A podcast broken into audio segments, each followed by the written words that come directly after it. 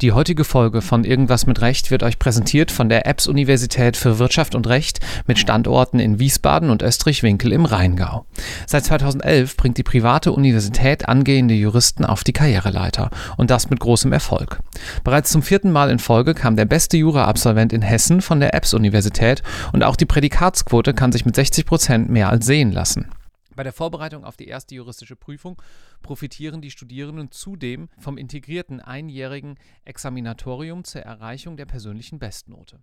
Darüber hinaus sind wirtschaftswissenschaftliche Studienanteile von Anfang an Teil des Jurastudiums an der EBS und dadurch können Studierende nach Abschluss ihrer juristischen Ausbildung ein Master im Business oder einen Master of Science erwerben. Eine weitere Besonderheit ist, dass alle Studierenden planmäßig ein Semester an einer der rund 90 Partneruniversitäten verbringen. Wer also einen Blick über den Tellerrand riskieren möchte und sich für ein privates Jurastudium begeistern kann, sollte unbedingt auf www.apps.edu vorbeischauen oder im entsprechenden Profil auf LTO Karriere. Vielen Dank an die Apps für den Support von dieser Folge Irgendwas mit Recht und nun viel Spaß.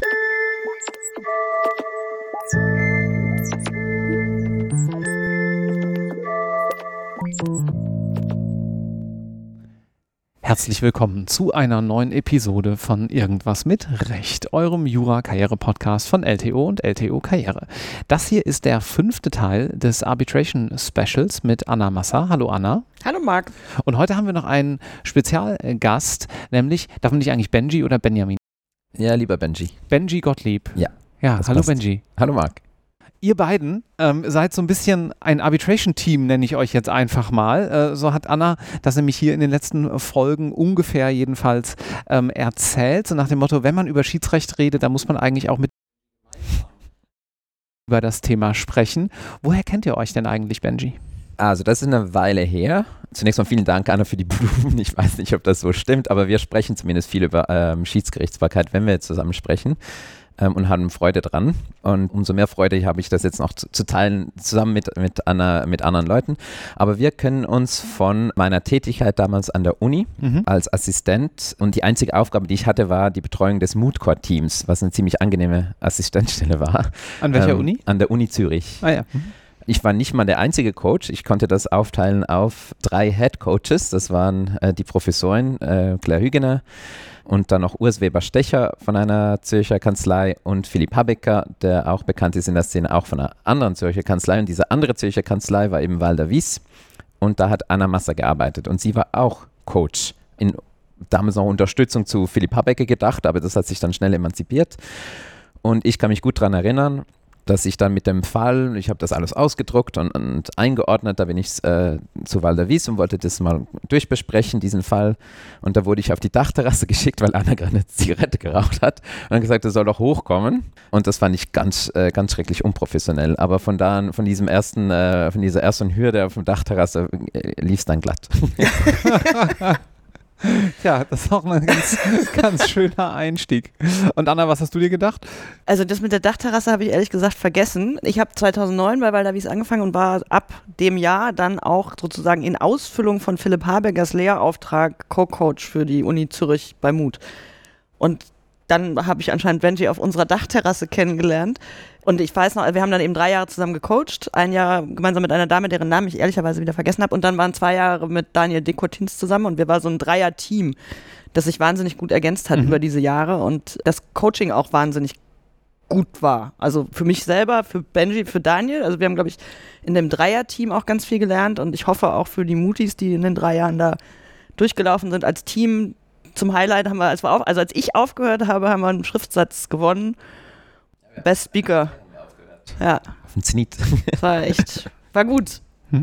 Die Coaching-Karriere sozusagen äh, vorläufig an den Nagel gehangen, wobei wahrscheinlich die Skills von dort dann später ja auch im Berufsleben euch recht viel bringen dürften. Wir gehen auf diese ganze Mood Court Geschichte, nenne ich das jetzt mal untechnisch, in der sechsten Folge nochmal ein. Gerade auch für diejenigen, die sich jetzt gerade im Mood Court befinden. Und in dieser Folge wollen wir mal ein kleines bisschen anknüpfen an unsere Folge 4, in der wir über die mündliche Verhandlung in Schiedsverfahren gesprochen haben. Benji, wenn man da jetzt plädiert hat oder wenn man als Schiedsrichter dort gesessen hat, hat das Verfahren geleitet, die Türen gehen zu, wie geht es dann weiter? Also zunächst mal muss man sich ausruhen, weil diese mündlichen Verhandlungen, ob die jetzt virtuell stattfinden oder in, oder, äh, in person, sind sehr, sehr anstrengend. Ähm, sehr intensive Zeit, auch äh, sehr enger Klientenkontakt. Das ist auch ähm, anstrengend. Ich meine das ist nicht negativ, aber es ist einfach, ähm, es braucht sehr viel Zeit, das auch immer zu übersetzen, was jetzt gerade passiert ist und wenn man das interpretiert. Also die ersten Tage danach sind oft für dieses spezielle Verfahren dann oft ruhig und man lässt so ein bisschen Revue passieren, was geschehen ist dann muss man äh, in einem sogenannten Post-Hearing-Brief die Erkenntnisse aus dieser Verhandlung so in Kontext stellen, dass der Schiedsrichter oder die Schiedsrichterin oder das Tribunal, das Dreier-Schiedsgericht, die gleichen Schlüsse zieht, die man eben präsentieren wollte. Also im, im Idealfall sagen wir immer, dass das Opening Statement, also die, die erste, da habt ihr sicher äh, drüber gesprochen schon, ja. das Opening Statement sollte sich eigentlich spiegeln, widerspiegeln in diesem Post-Hearing-Brief, wo man sagt, also im Opening Statement sagt man, wir werden euch zeigen 1, 2, 3, 4 und im Post-Hearing-Brief sagt man eben, wie jetzt gezeigt wurde, mhm. 4, 3, 2, 1. Mhm.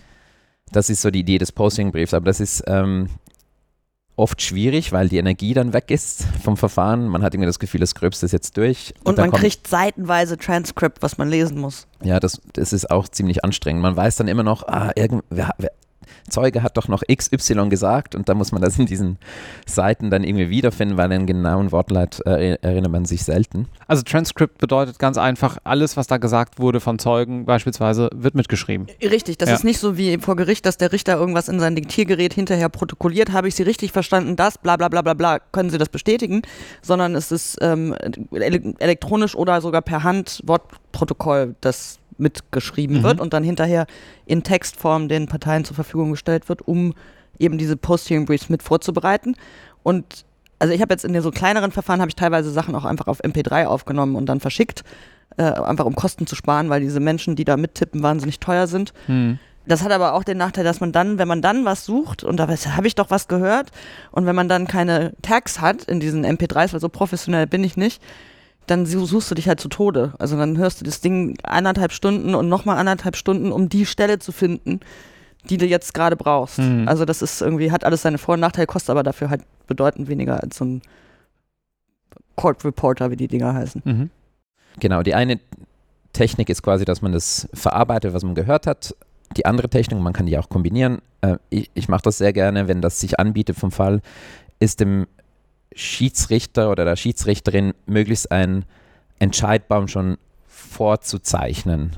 Und zwar, was wollen wir? Also angefangen von den Rechtsbegehren, was wollen wir? Was sind die äh, Rechtsgrundlagen, auf welchen wir uns äh, vorstellen, dass das zugesprochen werden soll? Was sind die Voraussetzungen von diesen ähm, Rechtsgrundlagen und wieso denken wir, sind diese Voraussetzungen erfüllt mit Hinweisen auf die äh, Beilagen, die während Verfahren eingereicht mhm. wurden? Sehr trocken, äh, im Vergleich zu den anderen Schriftsätzen, aber die Hoffnung ist immer, dass dann äh, die Schiedsrichterin dieses, diese letzte Eingabe nimmt und sich daran entlanghangelt, sodass man dann äh, das gewünschte Ergebnis erhält.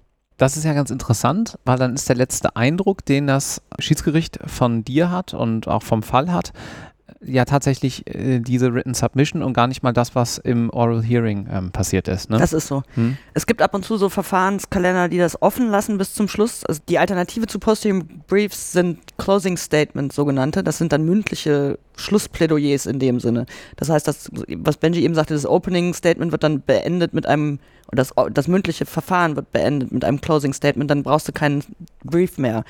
Das ist in kleineren Verfahren ab und zu mal so, bei den großen Verfahren macht das das Schiedsgericht auch nicht mit, weil die genau diese Post-Hearing Briefs haben wollen, um auf denen basierend die Submissions auch zurückverfolgen zu können, um dann den Schiedsspruch zu schreiben.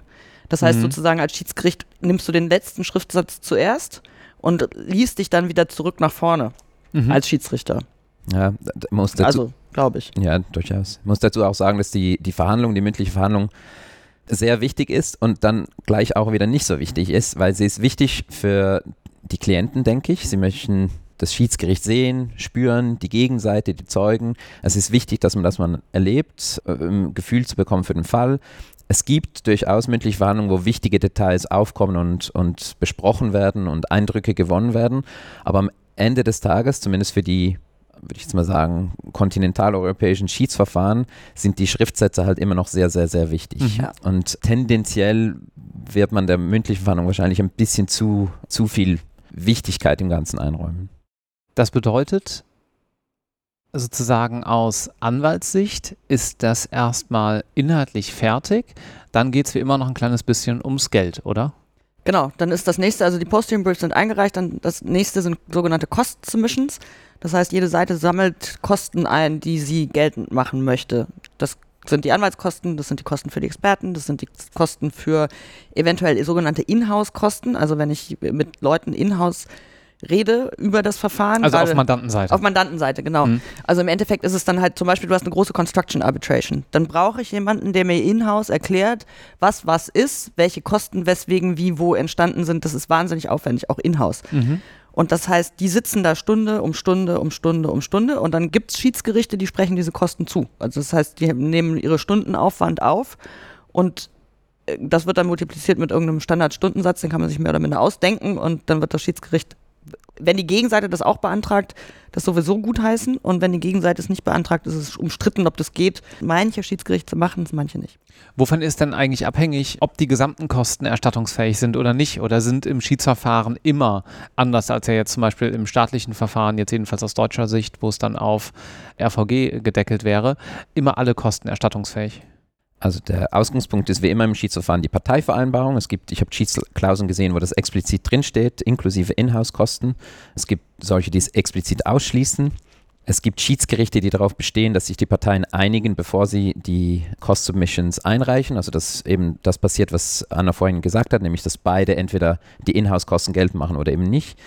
Am Ende des Tages ist es auch dort Ermessen vom Schiedsgericht. Ähm, es gibt verschiedene, äh, selbst bei den Inhouse-Kosten sehr verschiedene Meinungen. Es gibt äh, die Meinung, wenn die Inhouse-Kosten einen externen Anwalt ersetzen oder, oder zumindest den Aufwand reduzieren, dann sind das durchaus Stunden, die ersetzbar sein sollten, weil sonst hätte man es ja extern gegeben. Es gibt Meinungen, die sagen, wenn es da Inhouse Legal ist, der Stunden aufge oder aufgewendet hat, dann ist das nicht erstattbar, weil das ist ja genau der Job, für das kriegt er, ähm, er oder sie ja den Lohn.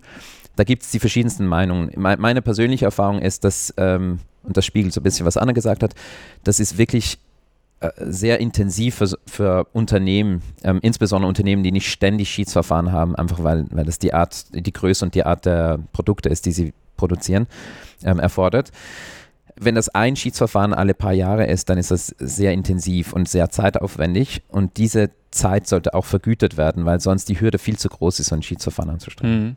Und was du sagtest wegen Cap, den gibt es in dem, also nicht RVG Cap, was, was Legal Fees angeht, gibt es in diesem Sinne nicht. Also das, das eh nie, ne? Wie nie, nee. Mhm.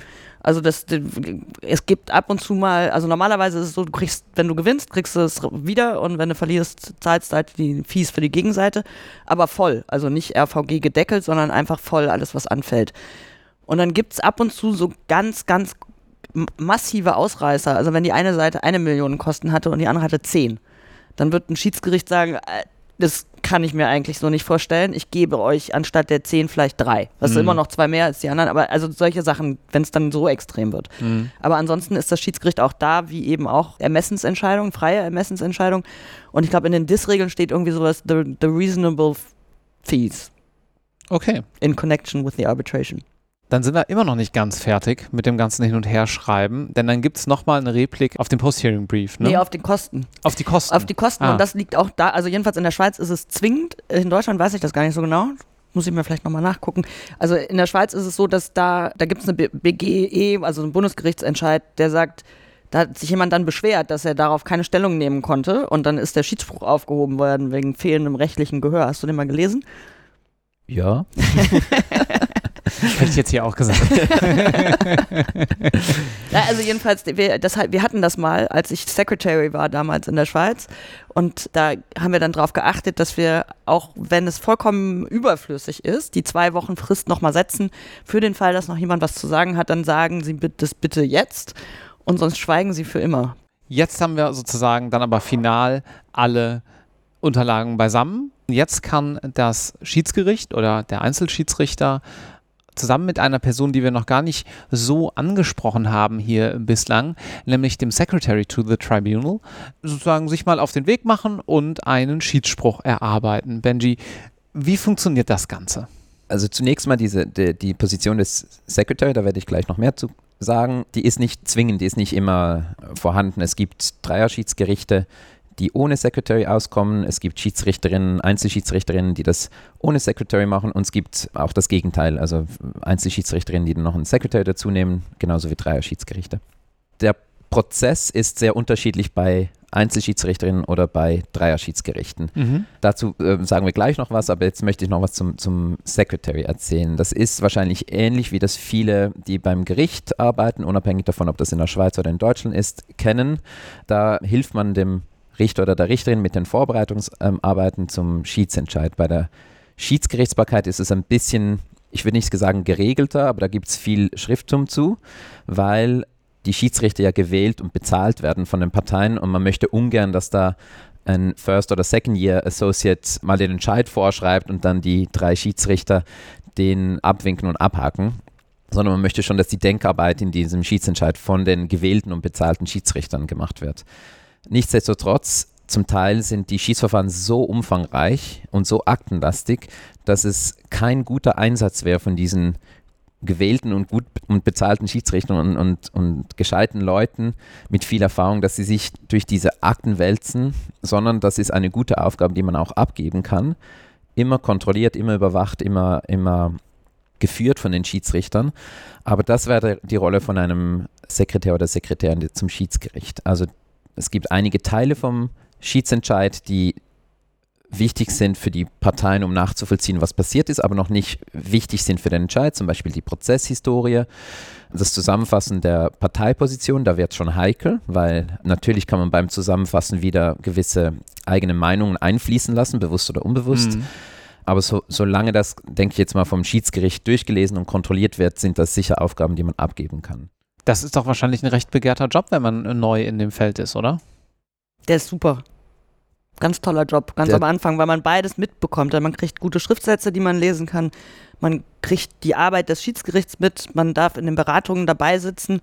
Ich habe eine, eine Geschichte, ich habe bei, bei als ich bei Philipp Habecker Secretary war, da saß ich mit im Raum und habe mir erlaubt, was zu sagen. Und das war, also es war tatsächlich irgendwie ich habe mich alle erst angeguckt und dann war es aber in Ordnung, aber es war tatsächlich, also an sich bist du eigentlich ganz still, mucksmäuschenstill. Du, du hörst zu. Du bist nicht Teil des Schiedsgerichts, sondern du bist tatsächlich reiner Support. Lernst aber wahnsinnig viel, weil du eben denen zuhörst beim Denken und zusiehst beim Schreiben und selber ein bisschen mitschreiben darfst. Also es ist eine ganz tolle Rolle. Ja, da bin ich völlig einverstanden. Ich hatte auch das Glück, dass ich in ganz vielen Fällen Secretary sein durfte in meinen ersten Jahren. Und das hat viele Vorteile. Erstens, dass man eben quasi die Maus im Raum ist und zuhören darf und mitschauen darf und mitlesen darf und äh, zuhören darf, wie die verschiedenen Meinungen sich bilden und die Dynamik ist in einem Dreierschiedsgericht. Das ist auch sehr interessant. Ich hatte auch sehr viele Diskussionen mit meiner damaligen Chefin, Nathalie Foser, Austausch, ähm, meine Research-Ergebnisse vielleicht präsentiert und ihre Meinung dazu dann gehört. Das war auch sehr interessant. Und ich glaube, was ich am allermeisten davon gelernt habe, ist nicht unbedingt nur in Vorbereitung auf vielleicht mein späteres Schiedsrichterdasein, sondern als Counsel, als Parteivertreter. Mhm. Weil ich weiß noch heute ganz genau, wenn die Eingaben kamen, dann habe ich die durchgesehen, vielleicht um Zusammenfassung machen, auch nur für mich um zu lesen. Und ich weiß noch genau, wie ich, ah, hier ist wieder Polemik, Polemik, Polemik, drüber lesen, ach, das ist unwichtig, das haben sie schon gesagt. Und so ertappt man sich dann immer wieder häufig heute noch dabei, wenn man in diese Sachen reinfällt, die einen als Secretary überhaupt nicht beeindruckt haben. Mhm. Gleiches gilt für die mündlichen Verhandlungen. Ich dachte, ich bin da, da sitzt man dann als Sekretär ganz im Ecken, ganz äh, hinten. Es gibt, die suchen die kleinsten Tische in diesen, ähm, in diesen äh, Hearing-Räumen, die gibt man dann dem Sekretär. Das sieht dann ziemlich lustig aus, weil der Sekretär hat die meisten, die meisten Computer, die meisten iPads und die meisten Akten und den kleinsten Tisch. Aber auch da, wie völlig unbeeindruckt man ist von, von ähm, Gehabe von Anwälten, wenn das dann zu polemisch wird, zu laut, zu aggressiv, das beeindruckt ähm, einen, hat mich nie beeindruckt als Secretary und ich weiß, dass es in den Breakout-Räumen dann die Schiedsrichter auch nicht beeindruckt hat. Und so, das ist eine Lehre für, für das eigene Verhalten. Ja. Und aus Schiedsrichtersicht, ja, erarbeitest du dir dann entsprechend einen Schiedsspruch. Was muss man dabei beachten, wenn man den schreibt? Also man sagt ja, das habe nicht ich erfunden, aber oft gehört an Konferenzen und auch von, von meinen Chefs, den Schiedsentscheid schreibt man meistens für die Partei, die nicht obsiegt, also die verliert. Mhm.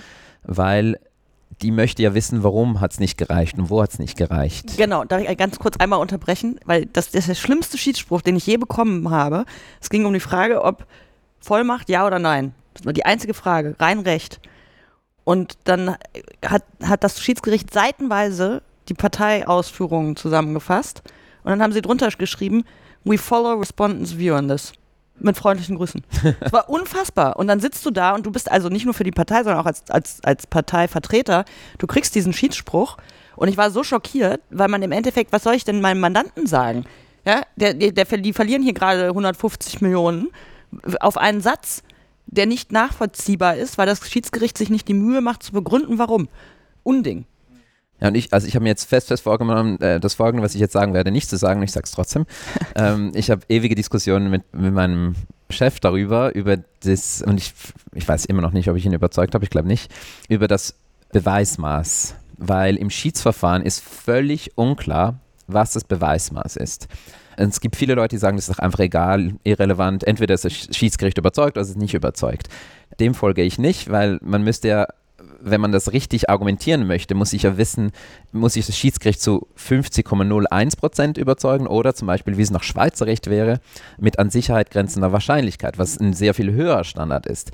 Und erstens möchte ich das nicht mit dem Endentscheid rausfinden, sondern ich würde es gerne von Anfang an wissen und dann würde ich das Schiedsgericht auch gerne dran messen, ob sie sich dran gehalten haben.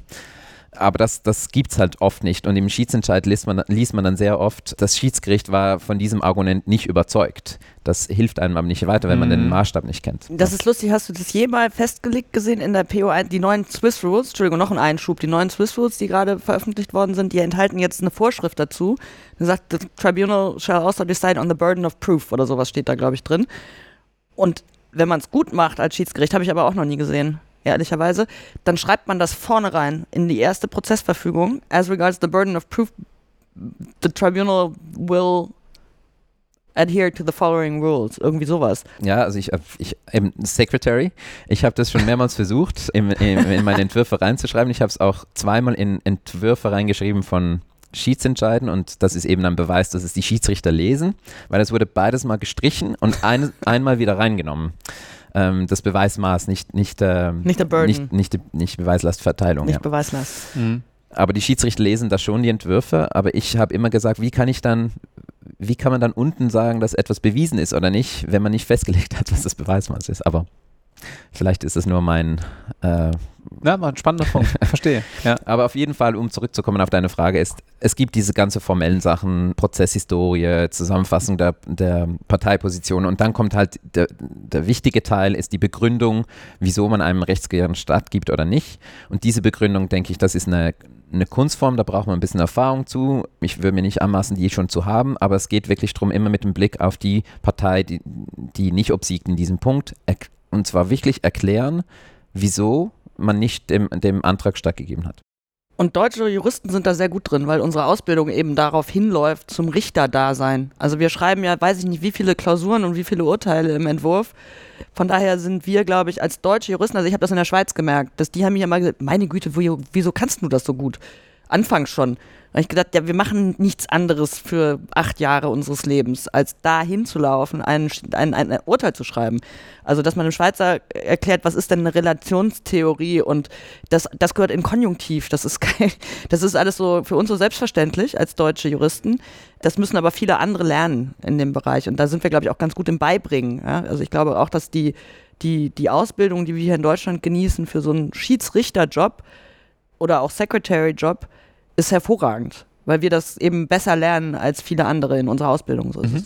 Und jetzt geht der Trend eigentlich dahin, dass man versucht, immer mehr Schiedsentscheide öffentlich zugänglich zu machen. Das ist mehr oder weniger dann zensiert, also die, die Namen der Parteien vielleicht geschwärzt, vielleicht sogar auch die Namen der Schiedsrichter, aber eben immer, immer transparenter. Also es gibt auch äh, Urteile, die mit den Namen der Schiedsrichter publiziert werden.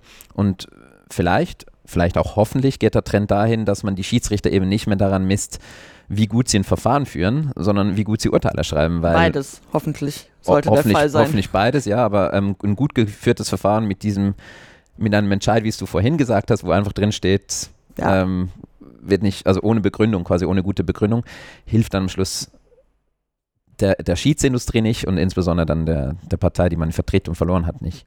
Ja, und vielleicht, äh, also das ist jetzt eher so, und als Einzelschiedsrichter, ja, wenn man da dann sitzt und seinen Einzelschiedsrichter äh, äh, Schiedsspruch schreibt, ich habe das bei meinem ersten Verfahren, ich bin, das habe ich ja vorher schon mal irgendwann in irgendeinem dieser Podcasts gesagt, ich hatte mit 32 mein erstes Verfahren, da saß ich noch neben Philipp Habecker. Und dann, das ging um die zwingende Anwendbarkeit von indischen Exportvorschriften. Ja, also es ist, genau, hat Benji zu was äh, auch was geschrieben, den habe ich auch gefragt, was er denn so meint. Und was macht man dann? Man geht nach nebenan. Also jedenfalls, ich habe das dann so gemacht, weil normalerweise äh, in, in einem Dreierschieds kannst du ja diskutieren. Da hast du andere Meinungen, kannst du, das ist viel, viel einfacher in dem Sinne und die Schiedssprüche werden auch viel besser, wenn man zu dritt ist. Alleine hast du immer so das Problem, du denkst dich halt in dein Ding rein und dann schreibst du mal was hin und dann liest du es nochmal durch und dann denkst du, ja, ja, und dann eben, dann braucht man eben jemanden, wo man noch nebenan gehen kann oder so jemanden wie Benji, den man anrufen kann und sagen kann, Hilfe, kannst du mir das mal verproben, wenn ich dir das so erkläre, ist das sinnvoll? Und dann denkt man sich das durch und dann kriegst du vielleicht noch Anregungen von außen und also es ist als Einzelschiedsrichter bedeutend schwieriger als im Tribunal und vielleicht noch einen letzten Satz zum Einzelschiedsrichter, weil das sind immer die kleineren Verfahren, die aber genauso komplex sein können. Das ist es ja leider. Und dann sitzt du damit auch noch alleine da und dann bist du auch noch ganz jung. Also es ist irgendwie vom Konzept her eigentlich falsch rumgedacht. Eigentlich müssten die Jungen, Jüngeren, die bessere Position, um zu lernen, ist eigentlich ein Co-Arbitrator, finde ich. Weil man da einbezogen wird, man kann lernen, auch dieses, dieses, dieses zu dritt denken. Und du hast, wenn du einen guten Vorsitzenden hast, dann hast du ja jemanden, der dich sozusagen anleitet und das Verfahren leitet. Das ist viel einfacher, als den armen kleinen Jungen die günstigen und billigen Fälle auf die Tische zu legen und zu sagen, oh, mach mal, fang mal an. Hier hast du dein erstes Verfahren. Aber deswegen bist du ja vorher Secretary. Also es ist dann schon, ja, man, weiß, man weiß schon so ein bisschen was mit seinem. Entschuldigung, ich wollte dich nicht unterbrechen. Alles gut.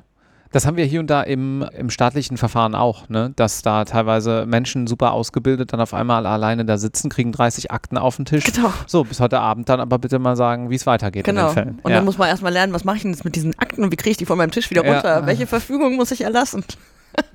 Gut, und wie sieht diese Zusammenarbeit dann äh, konkret aus, bis, äh, wenn der Schiedsspruch geschrieben wird? Also bleiben wir mal wieder bei der Analogie zum staatlichen Gericht. Da ist es dann ja so, dass es, wenn du eben mit mehreren Richtern bist, einen Berichterstatter hast, einen Vorsitzenden, der Berichterstatter berichtet, arbeitet also sozusagen schon mal vor, der Vorsitzende leitet ansonsten die Verhandlung. Wie muss man sich das im Schiedsverfahren vorstellen? Also ich glaube, immer eine Regel mit Ausnahmen, aber die grundsätzliche Annahme ist mal, dass der Vorsitzende die Arbeit macht und die Co-Arbitrator zuarbeiten. Die sollen nicht nichts machen, aber wenn ich Vorsitzende bin, dann habe ich schon, also ich bereite die Case Management Konferenz vor, ich bereite den ersten Draft für die erste Verfügung vor, ich bereite den Draft für das und das vor und dann kommt der Input von den Co-Arbitratoren, dass die Sache eben besser macht, mhm. deswegen mhm. ist es so wichtig und dann geht das an die Parteien. Und für Schiedsspruch ist es genau dasselbe. Ich habe ich hab den Anspruch, wenn ich Vorsitzende bin von einem Schiedsgericht, dann schreibe ich einen ersten Entwurf. Mhm. Und der wird dann von den Parteischiedsrichtern kommentiert. Bei so Riesenverfahren kann ich mir auch vorstellen, dass man so Sections verteilt irgendwann.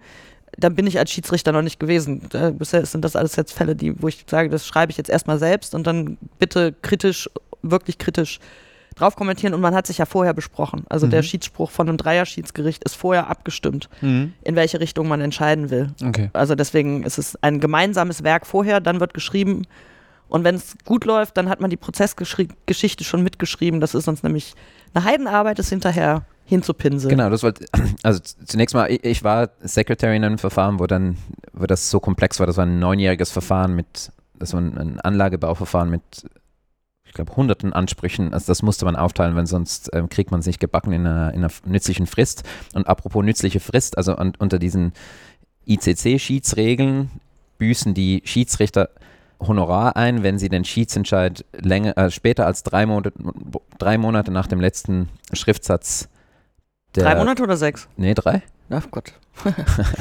der, äh, der ICC ähm, zur Durchsicht senden. Und ich glaube, so drei Monate, drei, vier Monate ist so die übliche äh, Zeit, die man sich nehmen sollte als ein Schiedsgericht für einen, diesen Entscheid zu fällen. Und das klappt halt nur, wenn man Vorarbeit leistet. Alles, was nicht mhm. entscheidrelevant ist, dass man das halt schon mitschreibt während dem Verfahren. Zusammenfassen der Parteiposition, Prozessgeschichte. Aber rechtlich vielleicht noch relevant, sehr, sehr heikel ist, wenn man den Entscheid schon vorschreibt zum gewissen Punkt, weil als Partei möchte man natürlich, dass das Schiedsgericht die gesamte Information mit diesem Posting Brief in die Deliberations, in die Beratungen rein, Weil reinnimmt. du ein Befangenheitsthema eventuell dann hast, durch, ne? Ja. Befangenheit, ja, doch, doch, wahrscheinlich auch, aber einfach weil äh, vielleicht habe ich ja, vielleicht habe ich eine Strategie als Anwalt und sage so, in meinem ersten Schriftsatz sage ich das und mal schauen, was die Gegenseite vorbringt und dann bringe ich diesen Zeugen und diese Zeuge kommt dann eine mündliche Verhandlung und dann bringe ich das alles zum Abschluss in meinem Post-Hearing-Brief und wenn da schon 80 Prozent des Entscheids steht, bevor man in die mündliche Verhandlung geht, dann ähm, Das ist auch eine Frage von rechtlichem Gehör. Genau. Mhm. Ja, stimmt. Guter Punkt. Und dann ganz konkret, dann hast du deinen Schiedsspruch vorbereitet, schickst ihn an deine Co-Arbitrator und hoffst, dass die zeitnah Stellung beziehen, damit die Fristen gewahrt werden können. Genau. Und dann ist es je nach Institution so ein bisschen unterschiedlich. Also dann sagen wir mal, das bei der ICC administriertes Verfahren, dann geht der Schiedsspruch in die ICC sogenannte Scrutiny. Das heißt, das geht da an das Team intern bei der ICC, die sich diesen Schiedsspruch ansehen, da Kommentare drauf geben, auch relativ happig teilweise, wo man so dachte, ey, das ist aber mein Schiedsspruch, ist nicht euer Schiedsspruch. Und dann geht man als Schiedsgericht nochmal zusammen, arbeitet diese Kommentare ein, dann geht sie wieder zur ICC zurück und dann geht es in den Court, der dem zustimmt, diesem Schiedsspruch. Teilweise. Nicht immer, aber doch, weiß ich gar nicht genau. Es gibt jedenfalls Fälle, in denen das der Fall ist, ob das bei jedem Schiedsspruch ist. Ich glaube, es gibt dann unterschiedliche Sitzungen des Courts. Wenn es irgendwie ein Dissent gibt, dann muss das irgendwie in andere Court-Sessions. Also das dauert dann auch bei der ICC ein bisschen länger bei der DIS, also bei der Deutschen Institution für Schiedsgerichtsbarkeit, die lesen die auch. Die lesen die aber nur so einmal gegen und es gibt nicht diese Art, also diesen Prozess der Scrutiny gibt es bei der DIS nicht. Nichtsdestotrotz muss ich sagen, es ist sehr hilfreich. Also auch die DIS, die guckt dann halt gerade nochmal so, was ist mit Kosten? Was ist mit den, so diese Standardsachen, die häufig falsch gemacht werden? Auch mir schon passiert, dass ich dann irgendwie denke, oh mein Gott, das ist ja gut, dass ihr da nochmal drüber gelesen habt. Her herzlichen Dank. Und dann kommt das irgendwann von der Institution zurück. Die, die, lesen die Schweizer eigentlich auch? Swiss Rules? Wird der gelesen von der Administration ich oder glaub, gar nicht? Also so Soft Touch. Äh, Soft Touch. Nehmen, ähnlich, glaube ich, wie die DIS. Ähnlich wie die ja. DIS. Also, also finde ich super. Die, äh, insbesondere die Kosten. Genau, äh, damit die dann, ja. die, die, achten drauf, dass der vollstreckbar ist in dem Sinne. Ja, ist die Unterschrift drauf? Ist der Schiedsort drin? Sind die Kosten alle entschieden? Sind alle Ansprüche abgewiesen? Solche Sachen. Und dann sagt die Institution nochmal, also gibt dann dieses Feedback an das Gericht, das machen, dann wird es fertig gemacht und dann wird es unterschrieben und dann geht, jedenfalls nach der DIS auch wieder, geht das Original geht an die DIS und die DIS stellt den Parteien zu. Und bei der ICC auch. Original geht an die ICC und die ICC stellt den Parteien zu. Und dann ist einer glücklich und einer nicht so glücklich meistens. Weil das so eine extreme Steilvorlage ist, würde ich sagen, binden wir jetzt hier einfach ab. Ich bin nämlich sehr glücklich äh, mit dem Inhalt dieser Folge. Ich fand es sehr interessant. Vielen herzlichen Dank. Kurzer Hinweis, äh, wir haben ja zu diesen Folgen immer noch so ein äh, downloadable PDF in den Show Notes. Da könnt ihr mal klicken. Da werdet ihr auch noch Hintergrundinformationen zu dem einen oder anderen Punkt finden, den wir jetzt hier gerade angesprochen haben, damit das Ganze auch noch ein kleines bisschen mehr Hand und Fuß hat, als es ohnehin schon hat. Benji, Anna, vielen herzlichen Dank. Danke. Dankeschön. Tschüss.